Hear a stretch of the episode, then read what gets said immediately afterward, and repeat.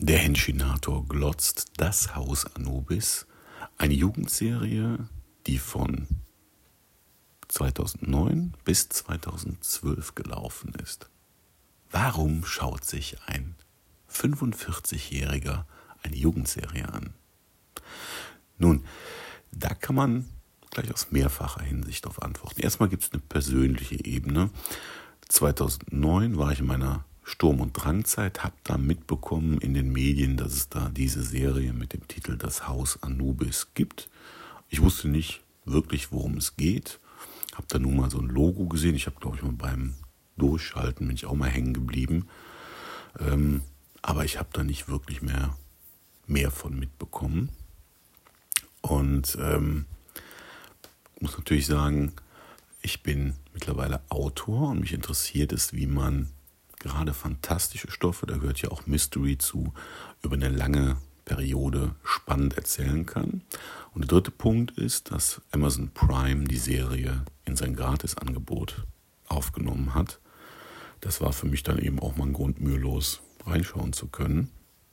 Ganz grundsätzlich muss man sagen, das Haus Anubis basiert auf einer holländischen Serie, ist also der deutsche Ableger. Es gibt dann auch noch eine amerikanische, die auch über dem großen Teich erfolgreich war. Das finde ich eben auch interessant, wenn ein europäisches Produkt ähm, auch dort Anklang findet und auch sogar eben so viele Portierungen in unterschiedlichen Ländern erfährt. Finde ich immer wieder spannend. Und so habe ich da dann mal reingesehen. Grundsätzlich, worum geht es? Es geht um ein Internat, das namensgebende Haus Anubis, in dem Jugendliche leben. Und Titelheldin ist Nina, eine neue Schülerin, die eben dort einzieht. Soweit, so gut. Das für mich eigentlich wirklich Interessante an diesem Format ist neben dem Mystery-Aspekt, dass die einzelnen Folgen sehr, sehr kurz sind und jeweils circa elf Minuten dauern. Ähm, da habe ich mir gedacht, wäre doch eigentlich eine lustige Sache, sowas jeweils abends kurz vorm Schlafengehen zu schauen, um runterzukommen, ein bisschen zu entspannen. Und so habe ich dann angefangen, mal zu schauen. Habe die erste Folge mir angesehen, muss sagen, ich fand das jetzt nicht so schlecht, wie ich es erwartet hatte.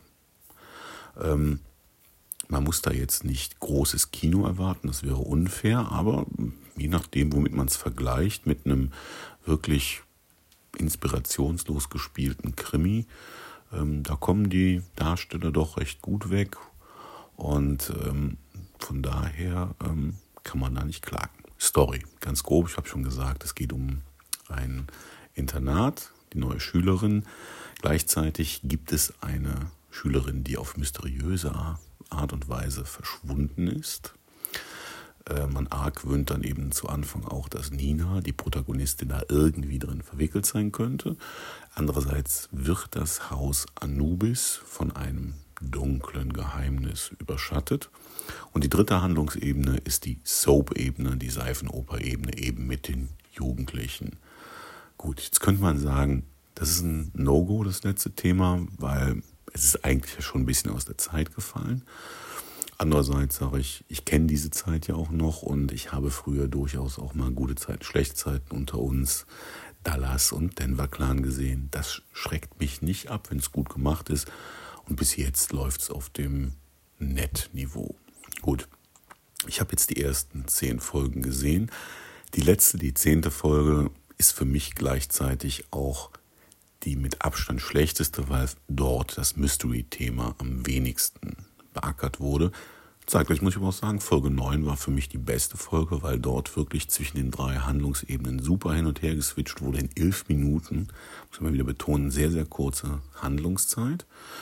Und da kann man nicht wirklich motzen, dass das schlecht gemacht ist. Deswegen, ich werde das mal weitermachen. Zeitgleich habe ich angefangen, ich glaube, mit Episode 4 auf meinem Blog www.stefanhensch.de kurze Notizen zu den einzelnen Episoden zu machen.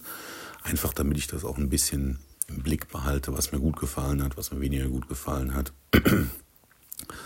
Und ähm, dann kann ich da auch so ein bisschen Rückschlüsse drauf ziehen, wann vielleicht auch mal ein Spannungsbogen total runtergeht, Wie gesagt, das aus erzählerischem Interesse, handwerklichem Interesse als Autor. Du darfst natürlich auch schon mal vorbeischauen, wenn dich das interessiert. Ansonsten werde ich immer mal wieder hier auf dem Podcast auch darüber erzählen.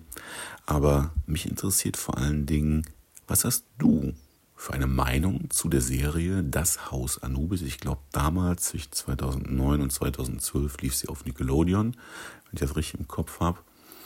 Hast du die Serie gesehen? Findest du die gut? Würdest du die auch heute nochmal anschauen? Erzähl mir einfach, was du darüber denkst. Gerne per E-Mail an info.stefanhensch.de oder aber du schreibst mir auf Twitter, da findest du mich auch unter Stefan Hensch. Einfach suchen, ich bin da. Ich bin gespannt, wie lange mich die Serie fesseln kann. Wie gesagt, bis jetzt ist es wirklich so ein nettes Ritual geworden, abends eine Folge davon zu gucken und dann so ein bisschen drüber zu, zu sinnieren. Ähm, es gibt auch noch einen Kinofilm, der, also insgesamt gibt es drei Staffeln, habe ich vorhin erwähnt hatte. Und der Kinofilm verbindet die zweite Staffel mit der dritten Staffel. Wenn ich soweit kommen werde, werde ich mir natürlich auch den Kinofilm ansehen, weil wenn ich nerdig sein will, dann bin ich es richtig. Ich habe halt einen an der Klatsche und das genieße ich. Aber schauen wir mal, ob das so weitergeht und ich die Serie vielleicht sogar komplett sehe. Wie gesagt, wenn du eine Meinung hast, lass mich daran teilhaben.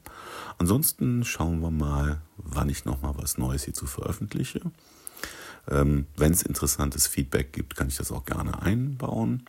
Natürlich anonymisiert. Und ansonsten bleibt mir gewogen. Bis zur nächsten Ausgabe des Henchinators.